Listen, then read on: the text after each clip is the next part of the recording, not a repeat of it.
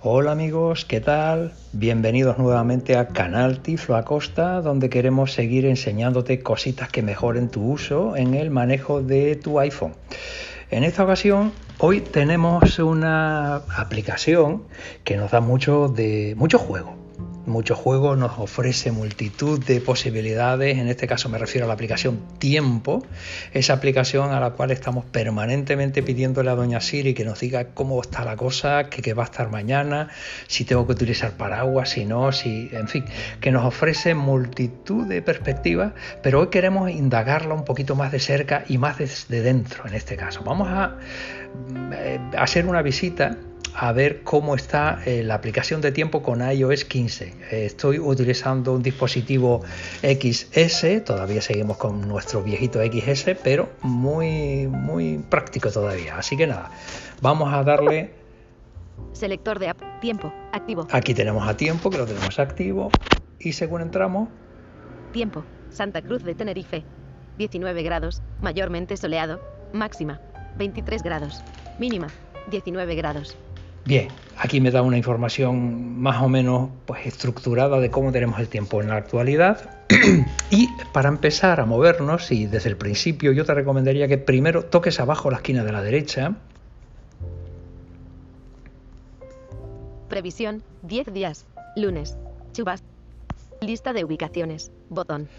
Te da una lista de las ubicaciones que tiene Ahí puedes elegir las que, las que hayas configurado previamente, que ahora te diré cómo se configuran. Santa Cruz de Tenerife, ciudad, mostrar mapa, botón.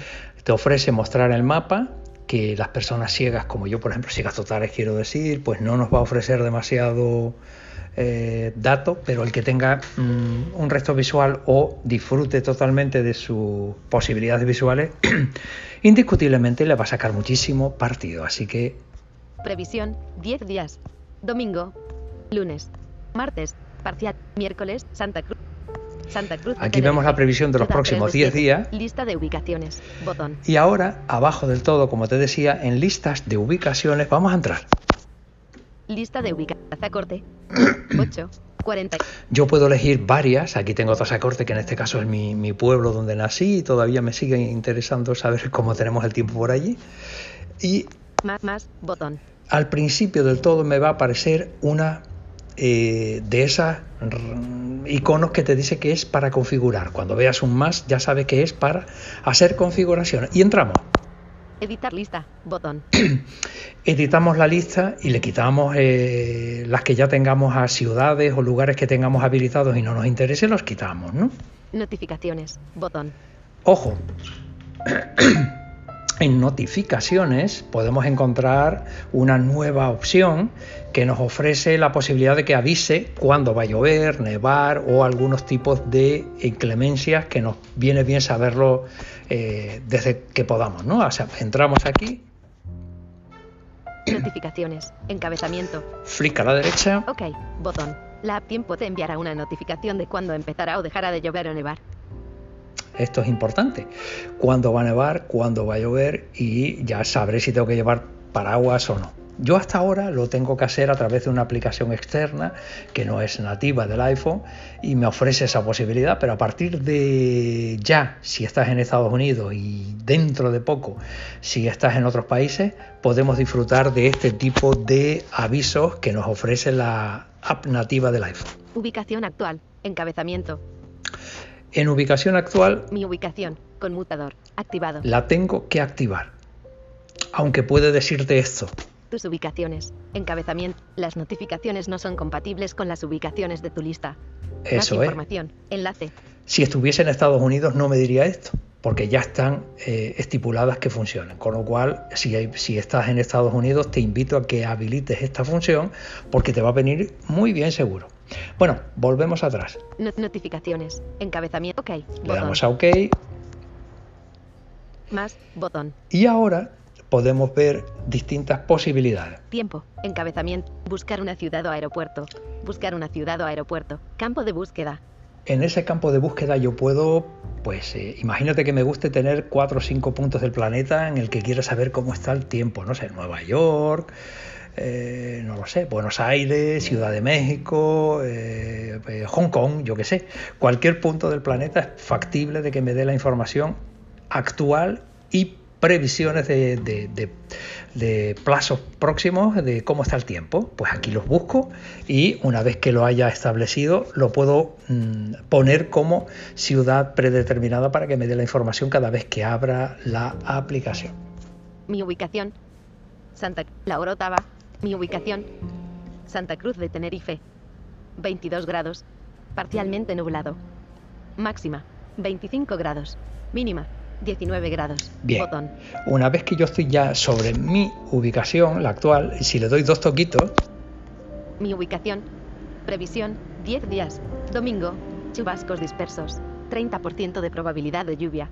Máxima de 23. Mínima de 19. Vale. Y por ahí para adelante me estaría dando la información de los próximos días, 10 días, de previsiones del tiempo. ¿eh? Yo creo que eso es interesante y, está bien de tenerlo en, cuenta. ¿no? Eh, vale. Lista de ubicaciones. Si me pongo al final otra vez, donde estaban las listas de, las ubicaciones que tengo actualmente. Santa Cruz de Tenerife. Mostrar mapa. Botón. Previsión. 10 días. Martes. Parcial. Miércoles. Viernes. Calidad. Ver más. Razonablemente buena. La calidad del aire se mantiene igual que ayer a esta hora. En la calidad del aire es otra de las opciones interesantes que nos está ofreciendo con iOS 15. Ver más, botón. Si le damos a ver más. Calidad del aire. Va, empezamos a movernos. Cerrar, botón. Razonablemente buena. Escala, España, y mayúscula C mayúscula A mayúscula, paréntesis derecho. Me ofrece un amplio espectro visual de lo que te va a dar. La calidad del aire se mantiene igual que ayer a esta hora. Información relacionada con la salud. Información relacionada con la salud. La calidad del aire es aceptable y la contaminación no supone un riesgo para la salud.